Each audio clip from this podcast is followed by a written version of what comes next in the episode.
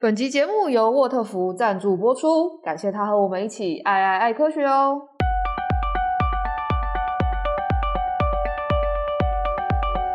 Hello，大家好，欢迎来到范范范科学，让你爱爱爱科学。我是 IPN，今天跟我们在一起的呢，除了呃 PBN 之外，还有 PBN 跟大家打个招呼呗。Hello，我是 PBN。还有非常特别的，刚刚发出声音的 The Whiskey Fund 的创办人 Oden。Hi Oden。Hello，大家好，我是 Oden。那我们听到 Oden 来自的地方是 The Whiskey Fund，我们就知道，就是我们今天要聊的东西呢，有点成人，然后有点呃，你要十八岁以后才能够接触到的东西，也就是对，他是成人，没错。为什么要这样笑？你笑得很奇怪，就是酒。那平常其实就庶民如我，或是 maybe 不知道 P 边，等下问问 P 边。就庶民如我来说，其实威士忌不是一个太常接触到酒的类型，一方面是如果我回家突然想喝个酒，如果我喝威士忌的话，就会觉得哎，好像不好抓那个量，它酒精浓度又高。但是有的时候偶尔喝到的时候，会觉得哇，它的味道实在是非常的有有层次，然后但又觉得哎，它其实有点难入门。那不知道就是 P 边，你平常是有在喝酒的吗？或是有没有特别喜欢喝哪种类型的酒？呃，老实说，我自己是很少喝，然后呢，但身边有很多朋友蛮爱喝的。那当然是以前这个呃三不五时有机会跟这些朋友吃饭的时候，那他们就会点酒，然后就会跟着喝，又或者说有时候喜宴上啊也会喝到一些酒，那通常都是在这种环境下喝到酒，然后就会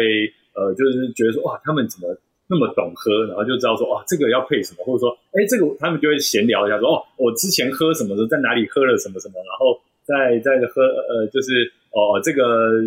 这个味道如何啊？然后他会讲出一些风味啊，讲出什么的，然后觉得很厉害。然后当然就是后来，因为我是一个宅宅嘛，所以就看了不少跟酒有关的漫画哦，像是夏子的酒哦，他是在讲这个日本的清酒哦，又或者说像是这个呃神之不知道那个字怎么念的。神之羽下 啊，那是不知道是是什么字哈。总而言之，就是应该是大家都知道的讲红酒的哦，介绍红酒的这部漫画。那另外呢，也会看一些电影哦，里面也都常常介绍到酒。那里面也常介绍到 whisky 哦，Scotch whisky，然后就好像是那种绅士啊，又或者说是那种很有格调的这种大佬们，就是这个交际应酬的时候一定要喝的。酒类就是觉得说，哎，为什么那么多酒？然后他会在不同的场合扮演不同的角色。然后他们这些这些人，他们是如何以酒会友，或如何透过酒来沟通的？因为好像很多事情，连就是从从从一开始选酒就已经确定了一个会议或一个交际会不会成功这样。我其实是觉得很好奇。那我觉得最有意思的是另外跟我跟我们泛科学有关的一件事情。外边肯定知道。在我们那个泛科学的 YouTube 频道上，哈，最热门的一支影片，将近百万观看的，哎，那支那个影片就是在讲酒，讲什么呢？讲酒有什么好喝的，然后关于酒的科学的五大问题。我们那时候做这个影片的时候，其实我也没料到说他会获得那么多的观看，但没想到就是呃，到现在已经百万观看，所以我一直觉得说，哎，这个是不是我们应该要多了解一些的一个领域这样？没错，所以我们今天就邀到 Oden 来拯救我们这些麻瓜，这样。呃，大家好，我是 Oden 啊、那我是 The Whiskey Fund 的创办人。那呃，刚刚主持人的介绍就是我们是一个独立装瓶商。那什么是独立装瓶商呢？呃呃，其实严格意义上来说，独立装瓶商并没有自己的酒厂，也没有自己的酒庄啊、那所以我们都是我们去跟酒厂，或是去跟呃，酒庄去买酒啊，那一桶一桶的这个在橡木桶里面的酒，我们把它买回来，然后放在我们的仓库里面。那熟成到若干年之后，哦、呃，那我们觉得它的整个的风味的状况达到巅峰的时候，我们就会选择把它装瓶啊、然后推出到市场上，以我们的品牌来推出。对，那这就是独立装瓶商。所以你会在葡萄酒的领域里面会有这样的装瓶商啊、他们以法文来讲，他们叫做啊 Maison。不是叫啊 Négociant 那可能在威士忌里面，我们就叫 Independent Bottler，就叫独立的威士忌装瓶商。那当然，在兰姆酒啦，在其他烈呃其他类型的烈酒啊，也存在这样的就是酒商。对，只要有酒，就有我们这样的角色存在。那所以当然我们所装瓶出来的东西呢，就会跟所谓的官方原厂装瓶会有一些不一样啊。举例来讲，那我的专长领域是在威士忌啊，那特别是在苏格兰威士忌哦。我们台湾又是一个苏格兰威士忌的，就是消费力非常非常大的市场啊，所以有很多的苏格兰的知名品牌在台湾都能够找得到。啊，例如像百富啦，像麦卡伦啊，格兰菲迪啦，格兰利威啊等等的这种大家朗朗上口的名字，台湾都有。那在一般来讲，在台湾你能够找到这些品牌的装瓶的威士忌，他们叫做官方装瓶啊，也就是说酒厂自己来装瓶，呃，推出的产品啊，这我们叫官方装瓶。那酒厂把桶子卖给我们这种独立装瓶商，我们去把它装瓶出来的呢，就叫做独立装瓶的威士忌。啊，有这样的一个区别。那官方装瓶嘛，它为了要能够这个大规模、全世界的这个贩售跟推广啊，所以它会用一个比较量产型的这种方式来生产。那因为我们独立装瓶商，我们的规模比较小，那我们可以做的比较小众、比较精致一点，所以绝大部分独立装瓶商的装瓶呢，都会用单桶的方式来装瓶。也就是说，呃，我们这一个这一款威士忌是只来自一个橡木桶。啊，那比如说来自麦卡伦的某一个年份的某一个橡木桶，对，那这个橡木桶因为容量有限嘛，可能只有两百多公升、三百多公升，所以装瓶出来的数量呢，可能也就只有两百多瓶、三百多瓶，啊，这种限量的方式来推出到市场上，对，这是一般我们讲这个独立装瓶商的一个产品的一种方式。过去来讲，我们在台湾，呃，有发行过一些系列，可能大家比较耳熟能详，好像《山海经》啦。哦，征婚三国志啦，还有我们最近在刚刚推出的猫美术馆啊，这些的都是我们在过去几年当中的产品。那刚刚有几个有几个点蛮好奇的，因为刚刚有说就是呃，台湾是苏格兰威士忌很大的、呃、消费的地区。那蛮好奇，所谓这个很大是指，比如说，哎，苏格兰威士忌在全世界到处都有，但台湾消费力特别高呢？还是台湾虽然就是感觉台湾人应该蛮有蛮爱喝酒的，对，然后但然后在呃苏格兰威士忌在台湾的那个呃酒的销售当中占很大的份额呢？还是其实两者皆有？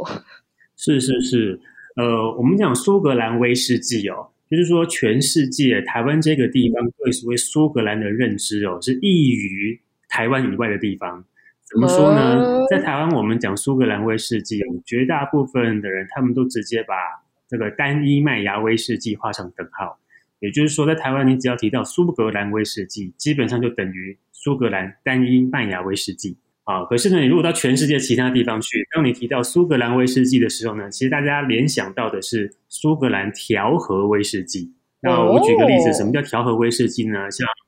我们大家熟悉，像 Johnny Walker。啊，百灵坛、皇家礼炮，对，这种东西叫做调和威士忌。也就是说，这瓶酒里面调和了来自两家以上的酒厂的酒在里头。那这种调和威士忌其实是苏格兰整个威士忌产业产量最大最大，大概占百分之九十的产量。也就是说，全苏格兰做这么多的威士忌，百分之九十其实都是调和威士忌。对，只有百分之十叫做单一麦芽威士忌。那么单一麦芽威士忌，顾名思义，就是来自一家麦芽酒厂所做的威士忌。啊，例如麦卡伦，我们刚刚提到好几个名字，啊，百富等等的。呃，台湾真的是一个很特别的市场哦。全世界所有的国家，通通都是调和威士忌的销量大于单一麦芽威士忌，台湾偏偏是倒过来的，在台湾是单一麦芽威士忌的销量远远超过。调和威士忌，那其实以呃，就是苏格兰的麦芽威士忌在台湾的销量啊，大概可以占整个苏呃苏格兰出口，对，我觉得应该是占到前百分呃，就前十名的位置。哇，前十名的位置，哦、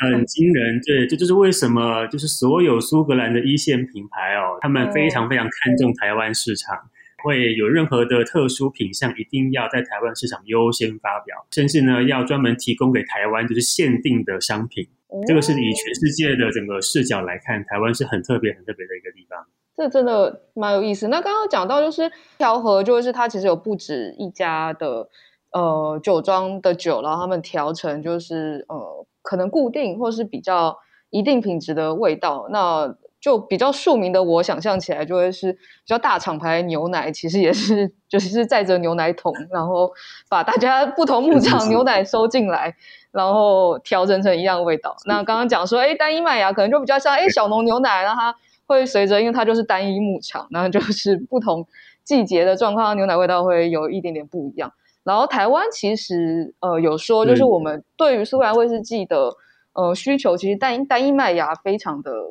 呃需求量非常的大。那这是不是表示其实台湾蛮喜欢，就一定是都是好喝的，但是它可能不一定是呃我们说的标准品，或者是味道都是很单一的那种感觉，是因为喝酒大家是这个样子吗？还是其实我们也不知道发生什么事。你刚才提到一个一个重点啊，就是味道这件事情。那你刚举了一个我觉得蛮好的例子，就是牛奶。对，另外有一个例子可以帮大家来理解，就是单一麦芽跟调和威士忌的例子，就是咖啡豆。哦，那我们可以这样子来看，比如说像调和威士忌，就是所谓叫一个叫配方豆。啊，比如说一家咖啡馆里面，像比如星巴克啦，或者大型的连锁咖啡馆，它要做意式浓缩、意式咖啡的时候，它一定要调和好几个这个产区跟庄园的豆子，把它调配在一起，做出了那个配方豆啊，就可以拿来做拿铁啊、做卡布奇诺啊等等的。这个调和豆、配方豆的概念，就相当于是调和威士忌的概念。那当然，在咖啡馆里面，除了配方豆之外，你也可以喝到所谓叫单品豆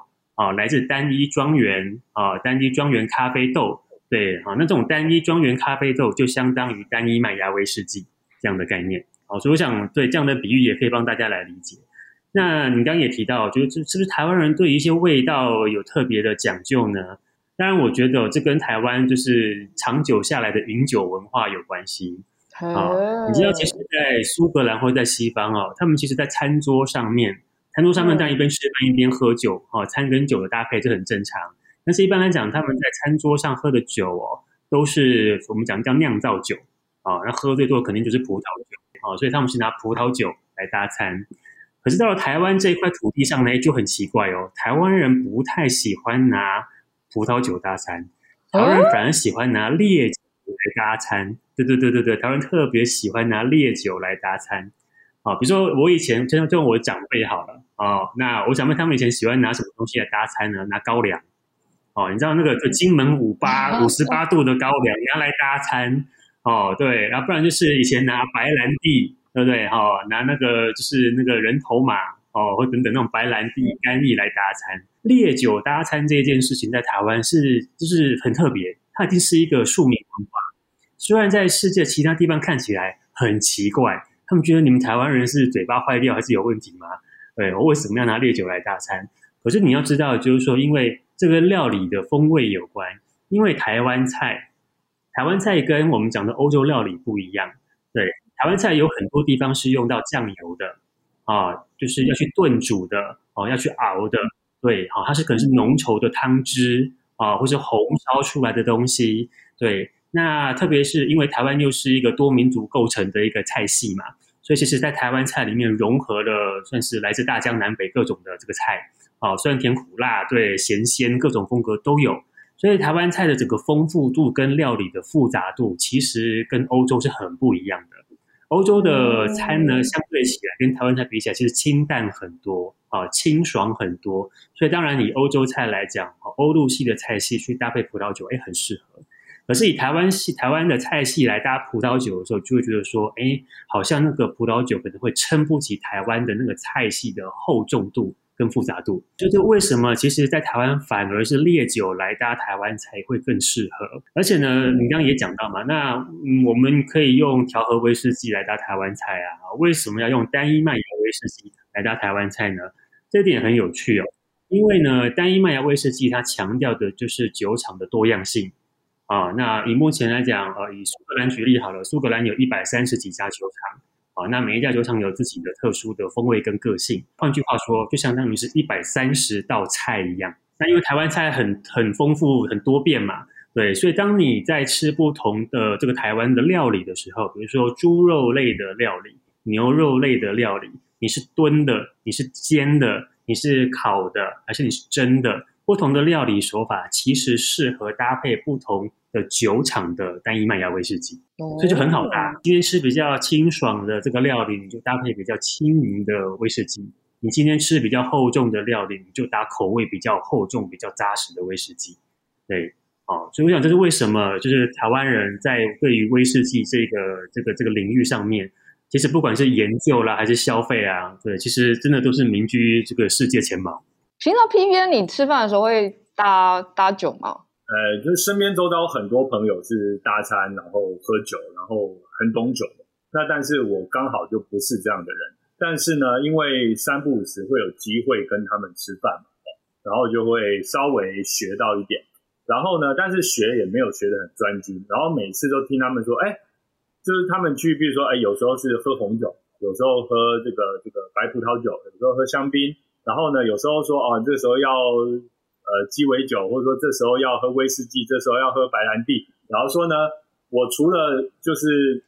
除了吃热炒的时候配啤酒这件事情之外，哦，其他我都不太懂。哦，所以这时候我常常就是说，哦，原来是这样的。哦，那不到底为什么呢？其实心里面会有很多疑问。所以今天其实蛮高兴能请这个我们 Oden 吼来帮我们这个解惑一下这样。因为刚刚其实其实欧德有讲到一个，当我们在认识酒的时候，好像觉得从科学的角度来看，好像很重要一个观念是，诶刚刚有讲到酿造酒，然后讲到蒸馏酒嘛。那以我们大概的呃认知，就会知道，就是哦，酿造酒是稍微酒精浓度比较低，然后比如说大家刚刚说诶吃热炒的时候会喝的啤酒，然后可能刚刚有提到葡萄酒，然后或是如果你去可能日本，然后喝的清酒都是属于酿造酒。那开始进犯科学，然后开始从这种就是比较嗯科学或是有点分类的角度去看酒的时候，我其实都会非常困惑，想说明明就是都是酿造，然后都是用酵酵母，又或是都是蒸馏，都是用都是也是经过这样子的过程，然后它浓度越来越高，但为什么最终呈现出来的呃酒的样子会差异这么多？那我们要酿造不同类型的酒，那还会有哪些重点？是原料不同吗？是他们后续保存方式不同吗？还是什么样的方式让他们变得会这么不一样？好，我可以简单讲一下。呃，我们讲蒸馏酒好了，哦，蒸馏酒好了。那呃，对，酒精要去，应该说我们要蒸馏之前得先做一件事情啊、哦，要先发酵嘛，啊、哦，要先把就是不论是水果了还是谷物里面的糖分，先把它用酵母菌转化成为呃酒精啊、哦，有了这个初步的酒精之后，我们才有办法再去进一步的蒸馏。OK。啊，所以可以简单的来讲，比如说白兰地的前身其实就是葡萄酒，哦，你得先把葡萄酒先去发酵，你得先把葡萄先去发酵成葡萄酒了之后，再拿去蒸馏，才能可能得到比较高的酒精度的白兰地。啊，所以我们讲，其实，在白兰地哦，以在欧洲来讲，他们叫白兰地叫做 Blonde Wine，Blonde Wine 的意思就是说燃烧的葡萄酒，Blanc 的就是燃烧的意思。你把葡萄酒拿去燃烧了，蒸馏出来了，对，就是变成叫白兰地，它是燃烧的葡萄酒。我们再讲到呃朗姆酒好了哦，朗姆酒的话，当然有两种做法了。第一种是拿糖蜜去发酵，然后再去蒸馏；另外一种呢是用新鲜的甘蔗汁去发酵，然后再去蒸馏，你就可以得到朗姆酒。那因为其实我们讲，其实呃葡萄跟甘蔗某种程度上来讲都算是水果啦，啊，某种程度上来说，它们比较有像水果那样的特质。但是其实有另外一类的蒸馏酒哦，它的原材料叫做谷物哦，就我们叫 grain 谷物。那谷物里面很多种咯，哦，像小麦啊、大麦啊、玉米啊、高粱啊，啊，甚至马铃薯啊，这都叫谷物啊。那马铃薯大家很熟悉，对，马铃薯拿去对发酵蒸馏完之后出来就是伏特加，对不对？大家很熟悉。那以这个米来说，米其实也是谷物的一种哦。像日本来讲，对日本的米哦，那各个各个县市不同的米。去做发酵出来的时候就是清酒嘛，对不对？那你再拿拿这个发酵过后的清酒，你再去蒸馏，就是日本的烧酒。那威士忌，呃，威士忌来讲，其实我们我们可以用小麦来做威士忌，也可以用大麦来做威士忌。当然，在美国哦，他们很很特很盛行用玉米来做威士忌。好，那如果今天我们是用大麦来做威士忌的话，那大麦呢，由于呢，它并不是一个就是赤裸裸的一个麦芽。哦，它的麦芽其实是包覆在最里面的位置，麦芽的外面还有一层的这个淀粉层，然后最外面还有一层的麦壳，它是有壳保护的。所以我们在处理这个大麦做成的威士忌的时候，我们要多花一些工序。这个是麦芽威士忌很特别的地方，异于其他类型的威士忌特别的地方。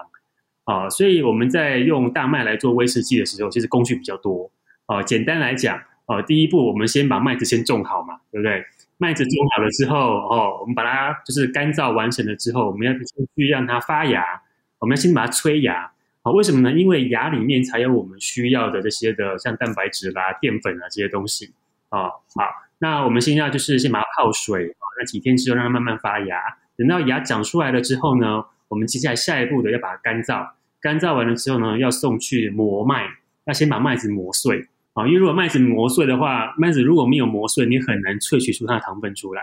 好，第一步麦子磨碎磨完了之后，下一步呢，我们就是要去做糖化。好，糖化。那糖化的方式呢，有点像我们在煮茶一样，或是在这个泡奶粉一样。啊，就是我们把磨碎的这些麦粉，把它用热水加进去，搅拌、搅拌、搅拌，啊，让它里面的那个这个酵素产生自然的反应啊，然后把糖分给分析出来。所以呢，糖分收集完了之后，我们就会得到富含糖分的麦汁。那这个富含糖分的麦汁呢，我们再把酵母菌丢进去，让酵母开始工作，哦，让酵母去发酵。那酵母菌呢，就会吃掉麦汁里面的糖分，然后呢，吐出二氧化碳跟酒精，就完成了第一阶段的发酵。那这其实也就是啤酒的制作过程。啤酒呃，到这边啤酒当然啤酒还会再加这个啤酒花啦等等，这样进去消消毒啊等等的啊。那对威士忌来讲，对我得到这一个大概酒精度大概百分之七到百分之九这样的一个啤酒之后。下一步呢，我就把它丢到蒸馏锅炉里面去蒸馏。一般来讲，对蒸馏的话，呃，有还可以是这种铜的这种呃单批次的批次型的蒸馏器。啊，我们讲批次型的蒸馏器，就是说它有一锅，就像是你可以想象是一张铜锅的概念。啊，一般来说蒸馏器它会是铜制的。啊，因为铜呢可以吸收掉威士忌里面的一些硫化物。那可能经过两道蒸馏或者三道蒸馏，啊，把酒精度蒸馏到大概六十度、七十度的时候。对，好，那我们就可以把酒精给取出来，就是得到白色烈酒。对，然后就可以放到橡木桶里面去熟成。那当然，在苏格兰或者说在呃整个威士忌产业，除了用铜制蒸馏器之外，也可以用所谓的连续式蒸馏器。啊，那它可能是一个不锈钢的连续式蒸馏器，它可以快速的经过好几道的蒸馏，对，然后可以把酒精度瞬间就拉高到九十几度。啊，这种方式也有。那我们一般常我们一般常讲的这种苏格兰单一麦芽威士忌呢，它一定是要用铜的蒸馏器，用这种批次型的蒸馏器，对，它是有法令规定的啊，必须是用铜的蒸馏器蒸馏出来的才可以叫做苏格兰的麦芽威士忌。所以你看很搞刚哦，哎，好奇哦，这个法令是怎么来的？好的，法令其实当然了。法令都不是一朝一夕而成的，这都是经过几百年的演变哦。因为我们刚刚前面讲嘛，其实呃，做威士忌的谷物有好几种，可以有大麦哦、小麦、裸麦、玉米等等的，对。但是其实，在这么多的谷物当中哦，大麦其实有一个很特别的角色，因为呢，大麦是在这么多的谷物当中，它的风味最丰富的，风味类型最丰富的。这风味是不是各位品酒专家定义出来的？对，是的，是的。是的，它是最丰富的啊。当然，这是相对于玉米啊，相对于小麦啊，啊，相对于这个裸麦啊等等，燕麦啊等等的。哦，大麦其实是风味最丰富的、最复杂的。那但是在大麦的整个风味结构里面呢，有比较多的我们讲硫化物的前导物，哦，就是大麦风味组成里，因为蛋白质含量的关系，所以它比较多的这种硫化物的风味。那我们刚刚前面有讲，呃，铜制的蒸馏器呢，它可以有效的把这些硫化物给过滤出来。好，所以它就可以让你的大麦的风味经过铜制的这个蒸馏器之后变得比较干净，就不会有那些硫化物的这些是让人家不舒服的硫化物的这味道的干扰。好，那什么叫不舒服的硫化物的味道？我可以举几个例子哦，比如说我们常常去阳明山洗温泉，对不对？好，那个硫磺的味道啊，其实就是硫化物的其中一种味道啊。比如说我们那个逢年过节放鞭炮，哦，那种鞭炮的那个火药燃烧的味道，那个也是硫化物的味道的其中一种。或者像是一些就是呃呃呃鸡蛋臭掉的味道，对，那个也是一种硫化物味道的表现。所以铜制的蒸馏器可以有效的去除掉这些不舒服的硫化物的味道，让你的威士忌变得更好喝。这就是为什么这个苏格兰麦芽威士忌它有个规范，就是说你要能够在酒瓶子上面，在瓶身上面标示我这个叫做呃 Scotch 呃 Malt Whisky 苏格兰麦芽威士忌。哦，你要能够标示这个名称，你就一定要使用大麦，并且要使用铜制的蒸馏器来蒸馏。有点好奇，就是说，那有没有有些地方呢，它就是不用铜，然后呢，它就是同样在酿威士忌，然后说，嗯，我就不要叫 Scotch Whisky，我就是叫这个 Formosa Whisky，或者说我要叫这个，呃，另外一个地方的 Whisky，这样也可以吗？当然，当然，当然，就是说，因为呃，这有点像是那个法国的 AOC 的这个产地保护概念，就是说呢，对，呃，你要符合，因为产地保护概念就是说，你符合我这一套的这个规则，你就可以叫这个名字。而当你叫这个名字的时候呢，你就可以在市场上拥有一个识别度，跟一个所谓的 endorsement，就是认同，哦，就口碑。因为一直以来大家已经建立起一个口碑的啊，苏格兰威士忌、麦芽苏格兰麦芽威士忌就是跟其他地区的威士忌不一样。哦，感觉就是比较高级，哦，就像我们喝法国的有 AOC 认证的葡萄酒，哦，感觉就是比较高级，因为它有被认证过，对，它有一个市场的定位跟传统的坚持，啊、哦，那当然刚刚跟就是刚刚就是有提到，那我可不可以我不按照这个规则，那我就不要叫做那个 Scotch Whisky 嘛，我叫 Scotch Spirit 可不可以啊？哦当然可以啊，当然可以啊，那呃、哦，就是有人这样干，对不对？因为有人这样干，就有人这样干，而、啊、且说。对，你就不能够享受有这个名字的这个什么好处嘛？就是这个意思。就大家会不认识你哦，你得还跟人家解释一下为什么你要这么做。对，为什么你不要按照大家的规则？哎，那那我我要举手发问一下，就是那就是会有一个单位，像是一个秘密组织 MIB 一样，到处去查，就是说，哎，你这个没有用同志的这个 哦桶子，或者说你这个没有规呃照我的规范来酿造，所以。我要这个把你揪出来，会有这样的一个组织在抓吗？有有有有，而且这个还不是秘密组织，有是公开组织。公开组织啊，秘密组织。我比较喜欢秘密组织啊，像柯南里面不是都有威士忌啊、白兰地啊各种这种黑暗组织哦，他们都用这些。航母啊，对，他们都用这些 酒的名字。他们其实就是去抓酒厂。对，我就想他们应该就是专门在负责揪那个酒厂。对，这个组织其实一点都不秘密，但是很黑暗的。不是啊，对，他们其实很公开。哦，就说这个组织叫做苏格兰呃苏格兰威士忌协会。哦，还蛮光明正大的。对对对，它就是由在整个，因为我们刚刚前面讲嘛，苏格兰有一百三十几家威士忌酒厂哦，那也有很多的这种大集团，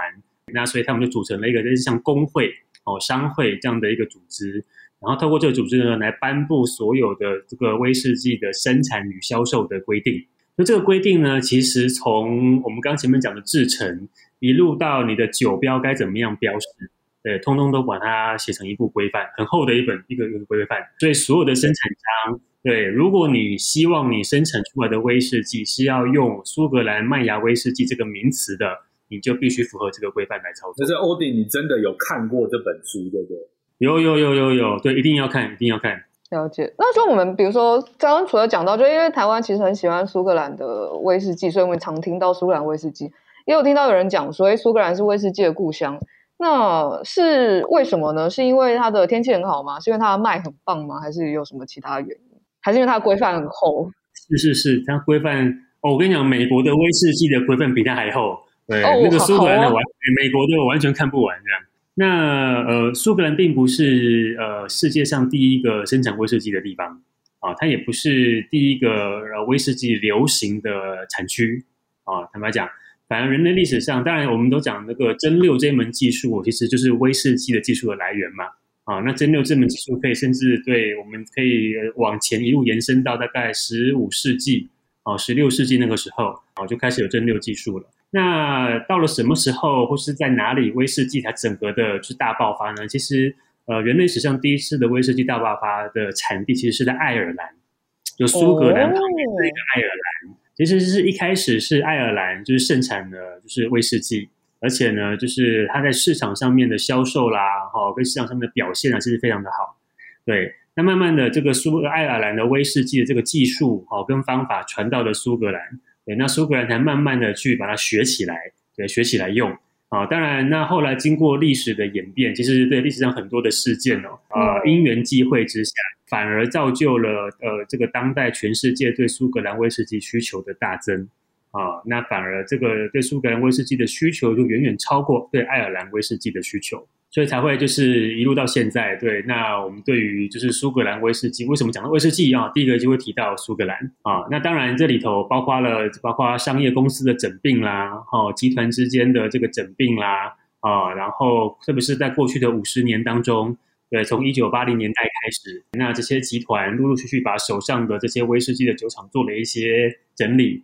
哦，可能把一些小酒厂或是一些老酒厂。或是经营不善的酒厂哦，就把它这个关闭了。对，然后把所有的产能就集中到某几家的大酒厂上面啊来做这件事情。啊，所以就可以做全球化的这种应该说大量化的生产跟全球化的销售，还有包括行销啦、品牌啊各方面曝光啊这些的，对市场的这些推广，就是基本上我们今天所看到的这些苏格兰威士忌的这个版图哦，都是在过去五十年当中完成的，所以其实也是很近代的一个事情哦，这样子的一个。品牌的建立，啊，其实我觉得蛮有趣的。它其实也是跟随着全球化，跟随着资本的运作哦，建立起来。就是没错，没错，就是资本的运作。这样听起来，我们如果想要喝到比较特别的威士忌，是不是就要靠像你们这样子的，呃，那个呃，The Whisky Fund 这样子的单位去推广一些，比如说特别风味威士忌啊，或者是，或者是就是呃，才我们才可以喝到一些比较特别的威士忌。不然感觉就是，哎，刚刚那样看起来。并一并，整一整，越来越大，然后马上，嗯，那不就喝一喝，就都是这几家这样子？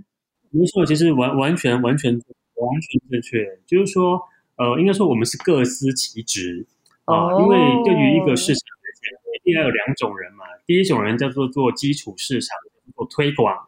啊，做推广。啊，那当然，大集团的角色，因为他手上有这么多的资源，那他做全球化的布局，那他就是做做一个推广的角色，就是先让大家来认识什么叫威士忌啊，先让大家来喝过这些酒厂的基本款啊，那他其实他们的任务就完成了。那另外一种，就像我们这样的人，对我们这种独立装瓶商，那我们的角色呢，就是来服务这些进阶级的玩家们，或是进阶级的饮者们。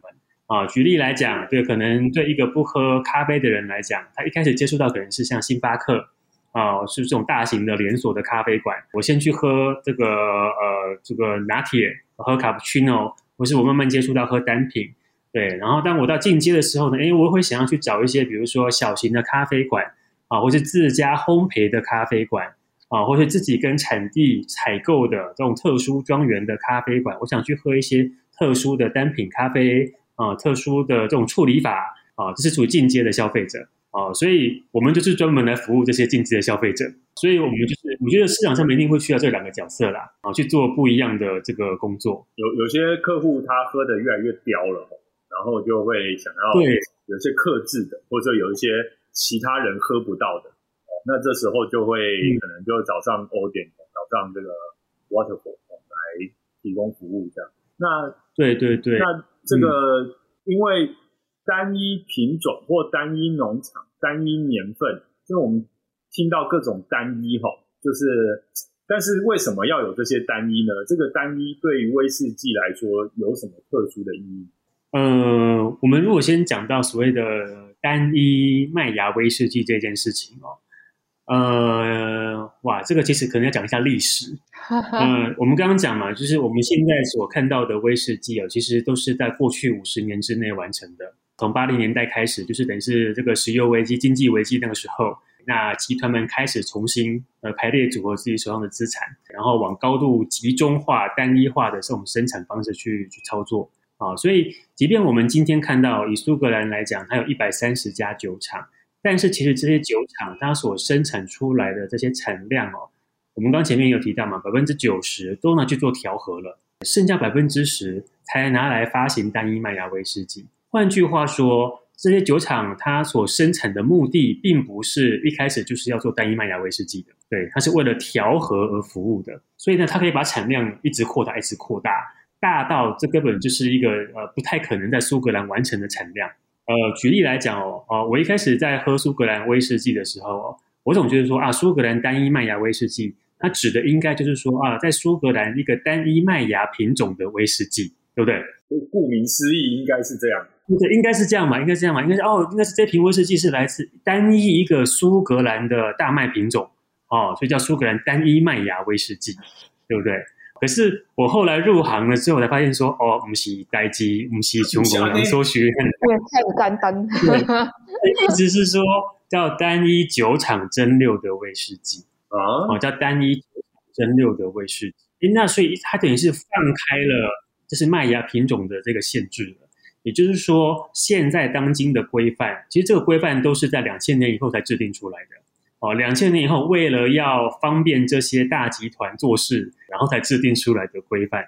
什么意思呢？就是说，因为大集团他们要做的是调和的威士忌嘛，那以苏格兰来讲，苏格兰本地所产的大麦的量其实是不够这些大集团来使用的，嗯，所以呢，他只好从国外进口，他可能从乌克兰进口，从德国进口，从全世界进口，对，进口进来到苏格兰了之后，对，来自世界各地的大麦，在苏格兰的一家酒厂蒸馏出来，就叫单一麦芽威士忌。哦，这个单一的扩大解释啊，是。是对，这样一套法案是一直到两千年以后才制定出来的。我那时候在二零一七年的时候，我读到一份那个统计统计报告，就是二零一七年当年度整个全苏格兰啊，用在蒸馏麦芽威士忌的大麦，总共用掉了八十万公吨。但是当年对这八十万公吨里面，只有十万公吨是来自于苏格兰的本地麦芽、本地大麦。换句话说，剩下的七十万公吨都来自进口。哦，对，都来自进口。这个听起来，这有点好像跟之前台湾自己的呃某种情况有点类似，因为很多人不是都说台湾茶吗？但是后来很多人发现台湾的茶叶哦是越南来的，这样子，对，可能是在台湾装的，没错，叫进口加工，进口加工完再出口。对对对，哦，那当然也不能说这样子是完全不好，某方面可能品管啊，或者说有价值啊，或者说有什么的，哦。呃，但是的确啊，它蛮混淆的。就是说，你这个单一这个意思，突然好像只是变成一个一个说法哦，不是说 变成变成单一加工厂的概念，就变变成说，哦，我我家，哎，我家老板名字叫单一啦，所以我们名字叫单一，也是不至于啊。他们同起码同一个酒厂。我这边补充一下，就是这样的一个现状哦，真的是在过去五十年当中陆陆续续演变而来的。在一九八零年代以前，甚至更早，在一九零零年以前，甚至是一八八零年以前、一八五零年以前，整个这苏格兰的这个酒厂哦，都是跟着这个麦田来走。什么意思呢？就是在那个年代，两个世纪以前，对，那那个年代，呃，我们讲大麦的在苏格兰啊，大麦的麦田在哪里？大麦的农场在哪里？蒸馏器就在哪里？对，当时是这样子的。对，因为什么呢？因为其实威士忌一开始被发明出来不是要拿来喝的。对，一开始被发明出来是因为这些种大麦的这些农民们啊，他们一整年哦，这个麦子没有卖完。那麦子没有卖完，因为苏格兰气候又很潮湿嘛，很难保存，很容易发霉。所以最好的一个保存方式就是把它蒸馏成威士忌，你就很容易保存。哦，所以威士忌的发，威士忌的产生是这么来的，是等于是农家的副产品。所以以前谁是？以前谁是威士忌酒厂的主人呢？就是农场的主人，农场的主人就是威士忌酒厂的主人。这个在两三百年前的苏格兰威士忌就是这个样子的。那只是我们刚刚讲的，就是对经过时代的推移、资本的介入、各方面的这个考量，对，就演变到了我们今天看到的。呃，以威士忌来讲，它已经酒厂跟产酒厂跟大麦的来源已经切断了它的关系。当然啦，我们也是少，目前在苏格兰还有少数几家酒厂。他们还是很坚持的，用自己自己种大麦，对啊、然后用自己种的大麦来做威士忌，这样酒厂也依然存在啊、只是为数不多，大概不到十分之一。就是葡萄酒就比较还是比较容易有，比如说他自己的果园，所以他的制酒厂就在旁边。但反而威士忌像大麦这样子的谷物，就会后来演变到现在，就会变成我有酒厂，但我麦子不一定要旁边自己种，就是从各地就是收购过来。然后制酒就好了。是是是，这是跟葡萄酒很不一样的地方。就是在葡萄酒的世界里面啊，就是说，如果你一瓶酒，你跟他讲说，我这瓶酒上面写勃艮第，然后里面的葡萄不是来自勃艮第，哦，这个是大逆不道的事情。你怎么可以的？里面的葡萄不是勃艮第，然后你外面写说你这是勃艮第，这是这是不可能的事情。到了威士忌的，对，到近五十年的威士忌就整个就改变了。但像刚刚我们讲到，比如说大麦，然后也有些也有些那个农场坚持就是，哎，用自己种的大麦，然后然后呃制酒。那大麦会很影响到，就是呃呃麦的品种会很影响到威士忌的风味嘛？然后还有哪些东西会影响到，就是我们威士忌喝起来的感觉？这样。对对对，因为其实威士忌它真的很特别哦。呃，威士忌我们刚刚前面有讲嘛，它一连串的制成啊，从这个要发芽啦，到要对，还要磨麦呀、啊，还要糖化，还要发酵，还要蒸馏，最后还有一个制成叫做要放到橡木桶。那以苏格兰的法令规定的话，它是最少最少要在橡木桶里面放三年才可以拿出来装。哦、所以其实呢，制作威士忌最大的成本叫时间成本，这个是它最大的成本。所以它这是一个需要跟橡木桶这个对交换意见，哦，让橡木桶给它更多风味的一种酒款，这个很特别，而且它是明文规定是要这么做的。所以到底影响一瓶威士忌的风味有哪些呢？其实啊、哦，当然呢，你看它在橡木桶里面待的越久。哦，它受到来自橡木桶的影响就越深，啊、哦，那我们刚刚前面提到的，你在蒸馏的时候，因为蒸馏它是一个要切取酒精的过程，啊、哦，嗯、所谓的蒸馏呢，并不是说从一开始蒸馏出来的，一直到最后出来的酒精，我们都拿来当做威士忌，对，不是的，它有分一开始蒸馏出来叫酒头，中间那段叫酒心，最后那段叫酒尾，哦，酒头跟酒尾那个是不可以拿来喝的，我要去头去尾。对对对，那个九头酒尾你喝的，要么就生病，要么就眼睛就看不见。那是甲醇，就是哦，甲醇是是是是是是是，就中间那一段最核心的酒心，对，那个是充满各种味道，喝了又不会出事情的哦，所以它是一个截取的过程。所以你怎么去切取酒心，哦，其实也影响到风味。当然啦，其实在更前段的发酵，哦，发酵时间的长短也影响风味啊。那你怎么去做糖化，这也影响到风味。当然最前端的。这个大麦是什么品种，在哪一个地块种的？嗯、这个地块的风土也会影响到风味，所以其实每一个环节都影响到威士忌的风味。这听起来就蛮好奇，就是说他感觉要记录很多的数据，而且如果是真正的呃，就是最终要酿酒，或者说像是呃这个 Waterford 这样子要呃直接面对市场这样子的这样子的企业。那不是要往回头，什么每一个环节都去照料到，然后每一个环节都去仔细的检查，才有办法确认最终的成品。那这个这工会不会太长了？就我觉得怎么会怎么会那么难做啊？这个生意 是，就是说我们刚刚前面有提到嘛，就是当代的整个产业哦，他们其实把威士忌是用量产的方式来做，用工业品的方式来做。但是依然有少数几家酒厂很坚持着要用以前的农业时代的方式来做威士忌啊。那刚刚提到的一家就是啊 Waterford 就是沃特福这一家酒厂。对，那这家酒厂其实很特别，我觉得这是一家非常有钱的酒厂。什么叫非常有钱的酒厂呢？对，就是就像刚刚 P 编讲的，就是你要做到这么多事情哦，你是得花很多功夫啊。那这个酒厂呢，它不是在苏格兰哦，它在爱尔兰。这是一个很年轻的酒厂，它从二零一四年开始建厂。那它选择在爱尔兰，其中一个原因就是因为我们在讲大麦这件事情的时候，我们肯定，比如说我们讲葡萄酒，全世界哎，就是勃艮第这个地方很特别，它这么小的一个地方，但是就可以做出这么好的葡萄酒。原因是什么呢？这里的风土条件非常适合葡萄的生长。我们讲伟大的葡萄酒一定来自伟大的葡萄，伟大的葡萄肯定来自伟大的葡萄园。肯定是这样的，对，所以当我们要做一款伟大的威士忌的时候呢，对，可能呃大酒商会告诉你哦，伟大的威士忌来自伟大的调酒师，哦，还是伟大的橡木桶，哦，很末端，对，这是很末端。但你最根源的是啊，你如果这个大麦种不好，威士忌怎么会伟大嘞？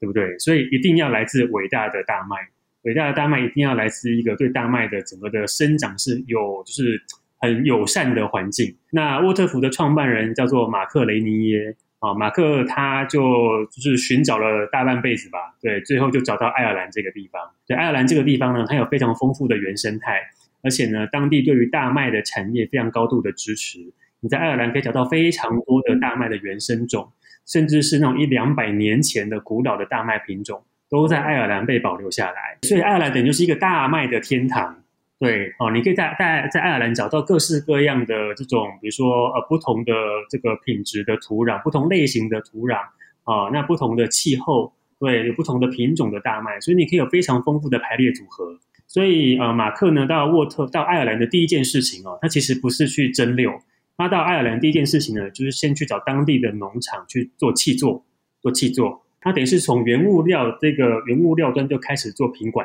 对，他第一年就找了三十家农场去做契作签约，请每一家农场每年各交一百吨的大麦给他们来做这个农场的威士忌。但是要保证这个，应该是要确保品质嘛。我们契作就是为了要让你对比较友善，或者说能够比较呃，就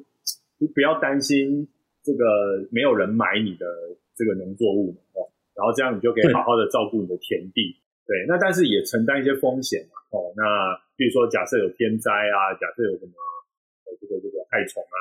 它都可能影响你的产量。没错，所以马克跟农场签契做，他就是呃会一个一个约定，比如说呃这一年哈、你给我一百公吨，那我的收购价是多少钱？啊，那就像你刚刚提到的，因为每年因为雨水不一样嘛，哦、气候状况不一样，所以有的农场可能他今年他可以比如说多收成一些到一百五十公吨，哦、那可能每公吨的单价就稍微低一些些。那有的农场可能今年哇这个太惨了，都没有下雨，对，欠收，或是突然在收成那两个礼拜突然下大雨，那个大麦都烂掉了，只收成七十公吨，那每吨的单价就会提高一些些。所以就会在一个平均值，所以其实就是当你真的要去呃把一个酒厂跟土地完全靠近的时候，其实就是看天吃饭了。老天爷给你什么，你就接受什么。对，老天爷今年多给你收成一些，你就可以多做一些酒。对，老天爷今年让你少收成一些，可能你当年度的酒的产量就比较低。那很好奇了，连那个木桶的种类也会影响，比如说你橡木桶不同的做法，或者说会不会有些橡木桶呢是可以。是是是重复用啊，还是说它是可以需要需要做什么样手续啊？这样它才可以变成一支好的酒桶。好的酒桶还在骂人呢、啊，没有，这是一个，你这很好的酒桶，对，你这个好酒桶。比如说，那连这个木桶它也要考究，所以说这这这一般一般喝酒的人会去连这个木桶的种类也去呃在乎吗？是，当然会，当然会。其实我们刚前面有讲哦，就是呃橡木桶对于威士忌的影响很深。啊，为什么呢？因为我们想象一颗大麦的那个生命历程哦，啊，呃，一颗大麦从被种到土里，然后到采收，中间大概是九个月的时间，啊，然后接下来它进入到整个的制成的阶段，约莫大概是两周的时间。但是当它完成制程之后呢，它要进入到橡木桶里面，它要待好几年哦，所以跟大麦相处最久的其实是橡木桶，其实橡木桶。哦，所以橡木桶的好坏跟橡木桶的健康与否，其实就影响到了这个威士忌的风味，这是百分之百肯定的。啊，所以每一家酒厂都会有自己的橡木桶政策。那有一些酒厂，其实呃，橡木桶给到威士忌的影响有两个，一个叫做味道，一个叫颜色。哦，味道跟颜色。好，那我们其实喝酒的人，哦，就是坦白讲，都会有个迷思啦，就是说，哦，颜色越深越好喝。对，这是我们一般喝酒人的迷思。哦，颜色越深。哇，这个酒一定是很高级哦，然后一定是放了好多好多年，对，陈年很久了，对，里面一定很厉害哦，那价钱一定会很贵，哎，这是我们的迷思。那也因为这样的迷思呢，我们知道其实呃，给威士忌上颜色有两个方式，一个叫天然的方式，就是靠橡木桶给它颜色，哦、啊，可是你靠橡木桶给它颜色要很久啊，你得放很久，那个颜色才会吃进去啊。嗯对，所以有另外一种方式叫人工的方式，欸、就是呢加人工焦糖。原来如此。OK，啊、哦，加人工焦糖去帮它调色，所以有很多的我们，特别是我们在喝一些就是大批量生产的威士忌，不论是调和威士忌或是单一麦芽威士忌，对，呃，很多时候其实呃，对生产方会选择我就直接用焦糖来上色就好。啊，用焦糖来上色就好，因为其实对，因为你这，主我们喝酒是一个无感的一个感受，我们喝酒肯定是眼睛先看到，然后鼻子才闻到，然后嘴巴才喝到嘛，对不对？所以我们一其实喝酒一开始都是用用眼睛在喝酒。你在在喝的时候，在挑的时候，你会特地去挑出来，就是说，哎，像这种就是放焦糖去调色的，或者说这种是怎样的？你会特地把它挑出来？我自己批评嘛，对。对，我自己在，我自己在挑酒，我就绝对不会去喝那些焦糖调色的东西，因为那其实是不自然，就是不自然。那是可乐的。所以，以一般很多大酒厂，他们会用焦糖去上色这件事情。好，那有一些酒厂呢，他就很坚持，他坚持不用焦糖上色，哦，他只用最天然的橡木桶给给到它的颜色。那你这样喝到的就是很天然的东西。不过这也真的是需要验证的，也需要像是 Odin 这样子的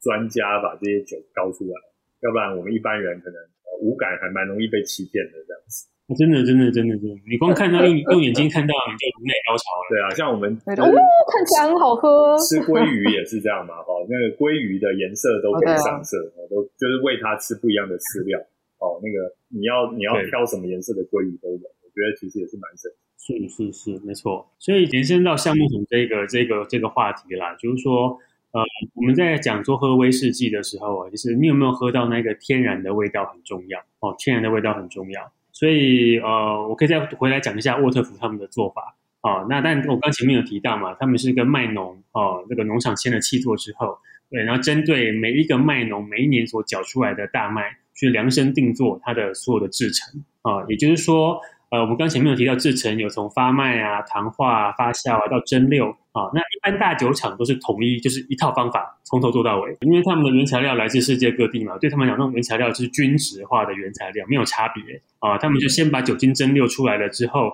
再用橡木桶去给到威士忌风味，那么是这样的一种一种生产的方式。但是对沃特福来讲，他想要的是呃发掘并且追踪。哦，来自每一个农场的味道，所以到今天来讲，沃特福其实这几年下来，总共签了九十几家农场，他就会针对这九十几家农场去量身定做九十几套制程出来。每一个农场的大麦的状态都不一样，有的含水率高一些，有的蛋白质含量高一些，的状态不同，所以制程肯定也要跟着量身定做。那蒸分别蒸馏出来了之后，再分别放到橡木桶里面去熟成，这是沃特福的做法。所以从大麦这个呃。播种的那一刻，一路到最后威士忌装瓶的那一刻，这几年当中的每一笔数据都会被沃特福完整的记录下来。所以，我们拿到每一瓶沃特福的威士忌哦，大概里面都包含了大概八千笔的数据在里头。哇，很完整。而且沃特福呢，他把这些所有的他从这些大麦从播种一路到装瓶的这八千多笔的数据，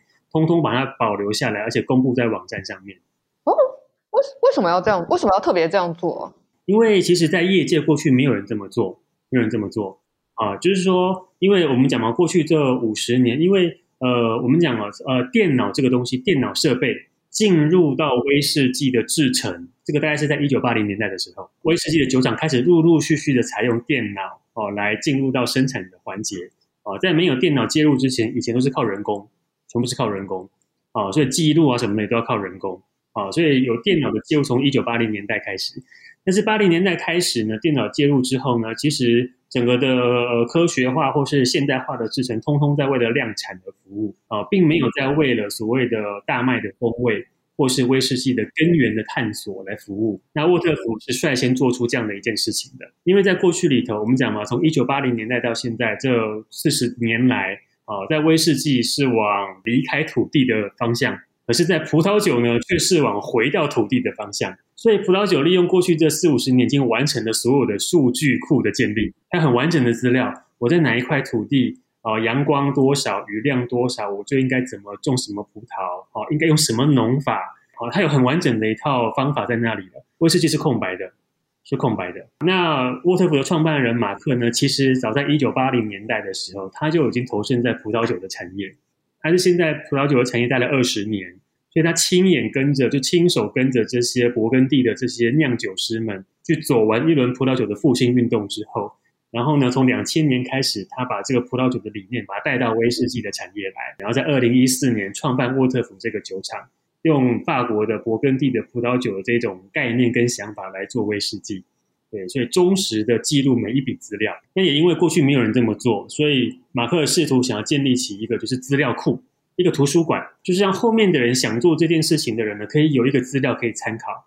啊，那什么样的大麦种在什么样的土壤里面，什么样的风土条件里面，会产生出什么样对应的风格跟味道，来做这样的一个资料库的建立。每一瓶的沃特福的这个呃威士忌的背后，会有一个它的那个密码，一个风土密码。那我们只要上这个沃特福的官网，把这个密码输进去，对，就可以出来一个页面，对，这个很完整的，就是这一支酒的生产履历。哦，对，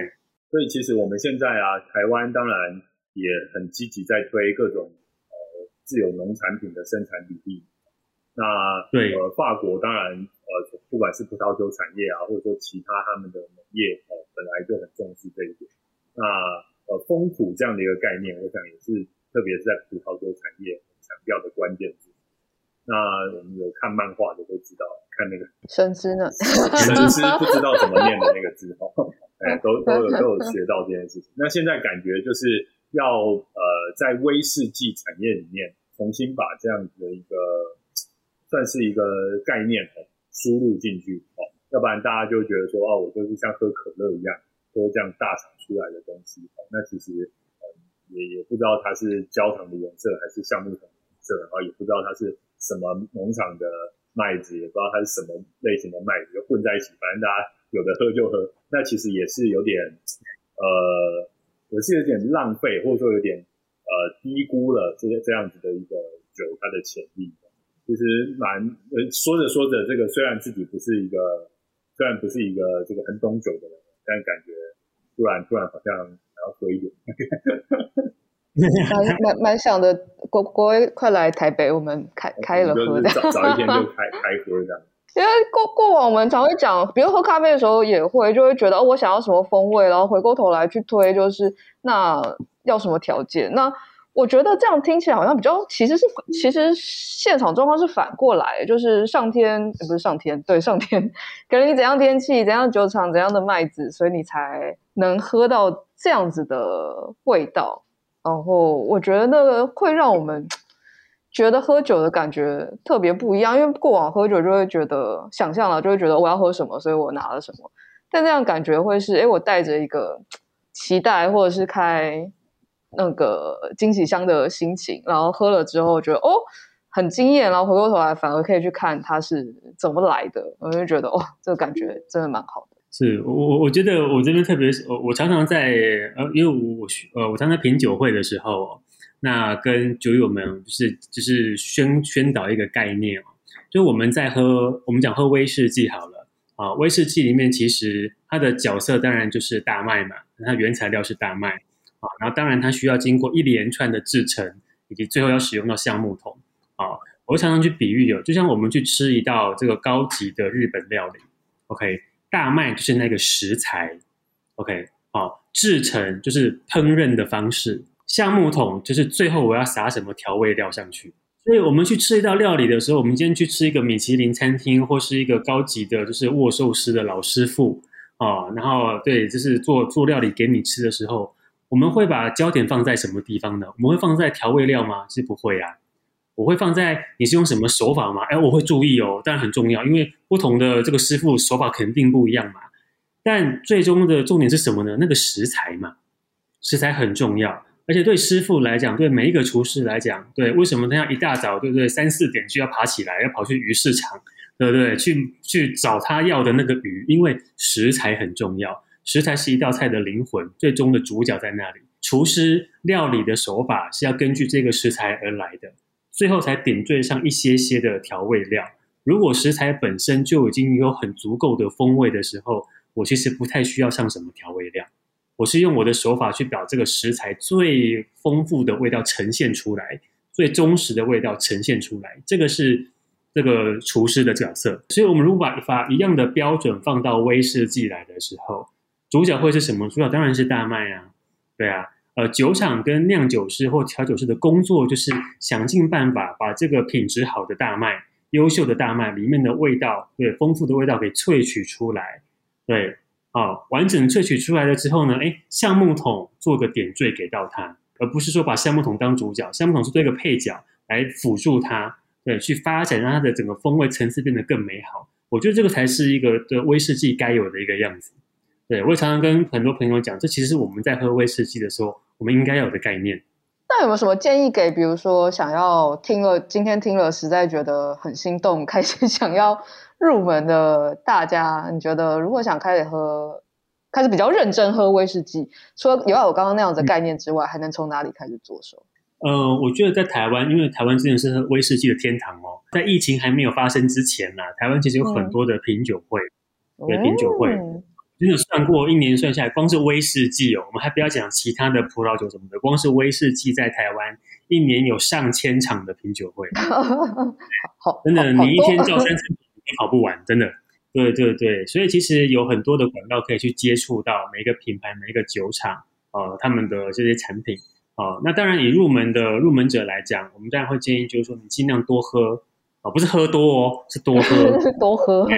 喝多跟多喝不一样。哦，不一样的差别。好多，哎，对对对对对，多喝的意思就是说，你可以多喝不同的种类啊，真的每一种你都喝一点点，喝一点点哦，就可以多去多去比较。因为其实我觉得喝威士忌哦，啊，什么样的人会喜欢什么样类型的威士忌？哦，真的是这样子哦，什么样的人会喜欢什么样类型的威士忌？对，所以可能我喜欢的类型不一定是你喜欢的。哦，每个人会有自己喜欢的那个那个面相，那种风味取向，就像每一个人喜欢吃的料理的口味不一样，有的人喜欢吃清淡一点，有的人喜欢吃这个重口味一点，不一样。所以呢，从一开始的多喝啊，哦，你就可以找到自己喜欢的类型。那多喝有几种方式，第一种当然就是呃参加品酒会。啊、哦，那参加各个品牌的品酒会，你当然就可以喝到每个品牌的东西。那第二个呢，当然就是啊，去酒吧。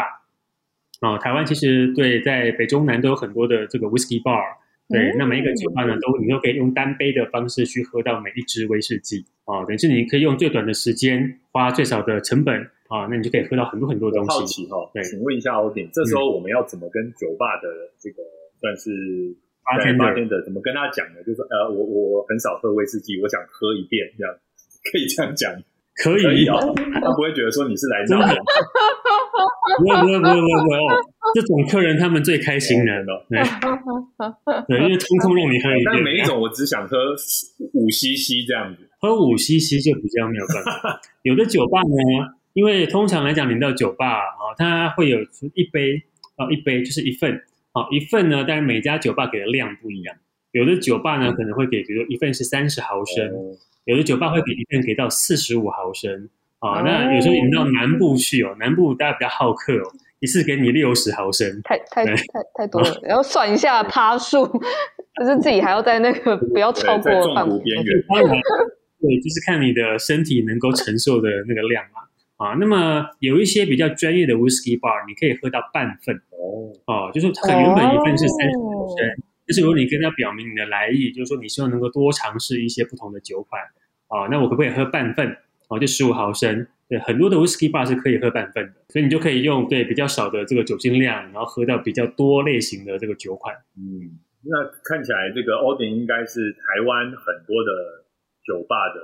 算是常客。可以这样讲吗？还是说您都不去酒吧，你都自己自己在家里自己的吧台？嗯，没有，我我因为业务工作的需求啦，所以我一定要出出去跑酒吧。哦、对，而且其实我不是只有跑台湾的酒吧，其实我跑最多是在日本的酒吧。以威士忌来说，呃，整个亚洲甚至整个全世界喝威士忌最成熟的市场是在日本。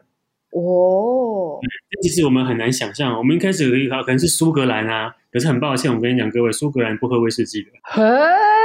嘿，怎么这样子？这不就跟我们台中人不吃太阳饼是一样的意思？是一样的意思，一样的，就自己的名产自己都不太对，对，对，对，对，对。所以你知道，我们可以在台湾或在日本哦，喝到那种在酒吧里面哦，你可以喝到那种三十年、四十年喝一杯哦，这种东西，这种情况在苏格兰基本上不存在。哎，你去到苏格兰的酒吧，可能就是很简单的十年啊、十二年啊，他们觉得哇，你你怎么会这么有钱来喝十年跟十二年的威士忌？他们是这样的一种对消费形态。可能对他们来讲，我去酒吧就是哦，我就去点一杯啤酒来喝，这种最稀松平常。所以在苏格兰其实喝最多的是啤酒，对，因为他们很多新鲜的啤酒嘛，因为都是用大麦做的饮料，反而喝威士忌的人少。那你如果真的想要喝到很多种类的威士忌，特别是喝到很多以前的老装瓶。就我们讲的，可能是上个世纪的装瓶啊，这种老东西，在日本可以找到非常非常多。因为日本从二次大战结束之后，那就是开始接受威士忌的文化的熏陶。然后加上日本又是一个饮酒文化非常兴盛的民族，基本上每个日本人对下了班了，肯定会吃完饭了就跑个两三家酒吧，很正常。啊，喝每家酒吧都喝个一两杯之后才回家，就是日本人的一个生态是如此，所以日本有很多很多高密度的酒吧，所以有非常高密度的那种专业的 whisky bar，非常非常多。所以讲到这个初学者哈，就初学者当然不能学欧鼎这个跑那么多酒吧，但是可能可以去参加一些品酒会，然后呢去一些这个酒吧，然后先呃每一种先浅尝辄止啊，先多样化的喝喝看这样。不过，不过其实是这样啊，就是呃，如果真的有机会解封之后，大家可以这个这个可以搭飞机的时候，我其实呃常常建议很多朋友，就有机会你们就去日本，去日本逛酒吧。哦、我们可能没有去过，会觉得说哇，去日本逛酒吧那是不是很贵啊？哦，因为在日本物价也挺高嘛。嗯、对，我跟各位讲，其实在日本的酒吧喝酒，特别是喝威士忌，便宜到爆炸。哦，便宜到爆炸。为什么呢？因为这些日本的这些酒吧老板呢，他们从大概二三十年前就开始买威士忌了。只是说，当威士忌还很便宜的时候，他们就开始囤积大量的库存。很早。对对对对对对对。按照日本他们很可爱啊，就是说，即便呃，因为我们知道威士忌的价格在过去的十年、二十年其实是飞涨的，一路在飞涨。所以在现在威士忌价格很贵的时候呢，这些日本的酒吧老板还是用当年的入手价在卖给你。所以反而你想要逛酒吧的话呢，去日本酒吧是最划算的。哦，那我们比较推的城市或是地区啊？其实当然密度最高是东京。东京，对，你在东京你可以找到非常非常多，大概对光东京的 whisky bar，你大概逛一个月都逛不完。一个月太好了，可以逛一个月，太快乐了。今天非常谢谢 Oden 带我们，就是长了非常多的见识，然后跟。本来平常对威士忌觉得哦，它好烈，我应该没办法 handle，但现在觉得就是嗯，好像很值得试试看，而且有很多未知的惊喜在等着我们这样。那我们今天节目就差不多到到这边结束喽，那就谢谢 Oden 今天过来，也谢谢 PBN，就是跟我一起跟 Oden 一起聊天。那我们今天节目到这边，大家下次再见喽，拜拜，拜拜。以上就是本集科科聊聊的节目内容，听得还不够尽兴吗？成为泛科学网站会员，除了文章看到饱，还能追踪作者、留言评论、光点鼓励，同时获得好玩的知识成就，升等练功。快一起加入泛科学，轻松玩科学吧！